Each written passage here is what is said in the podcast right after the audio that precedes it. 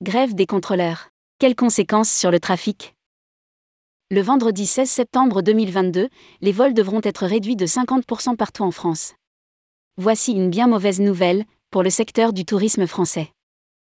À l'appel national du syndicat SNCTA, syndicat national des contrôleurs du trafic aérien, la DGAC a demandé à toutes les compagnies de réduire drastiquement leur plan de vol pour la journée du vendredi 16 septembre 2022.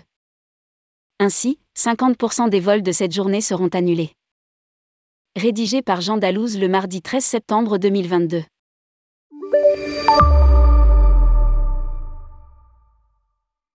La présaison estivale a été chaotique, l'après pour l'être tout autant. Le syndicat SNCTA, syndicat national des contrôleurs du trafic aérien, a déposé un préavis de grève pour la journée du vendredi 16 septembre 2022. Une grève qui s'annonce suivie puisque la Direction générale de l'aviation civile, DGAC, a passé des consignes strictes aux compagnies aériennes. En effet, dans un communiqué, l'instance demande aux transporteurs de de réduire leur programme de vol de 50% pour cette journée, du vendredi 16 septembre, en France métropolitaine et Outre-mer. Ce n'est pas tout, car pour les lignes restantes des perturbations sont attendues, avec des retards et des annulations.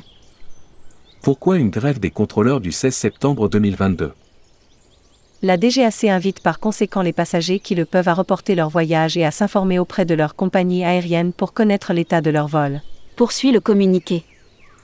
Un mouvement qui intervient après de nombreux échanges entre le syndicat et les pouvoirs publics sur le thème de l'inflation. Le SNCTA demande au gouvernement de tenir ses engagements pour compenser cette forte hausse des prix, surtout que dans le même temps. Les recettes sont bien prévues dans les plans de performance européens. De plus, l'organisme de représentation des contrôleurs regarde devant et craint pour l'avenir de la profession. Entre 2029 et 2035, près d'un tiers du personnel des tours de contrôle va partir en retraite. Il est impératif d'anticiper et de planifier les recrutements en commençant par quatre promotions ICNA dès 2023. À défaut, les conséquences seront inévitables en matière de niveau de service public, de conditions de travail et de mobilité.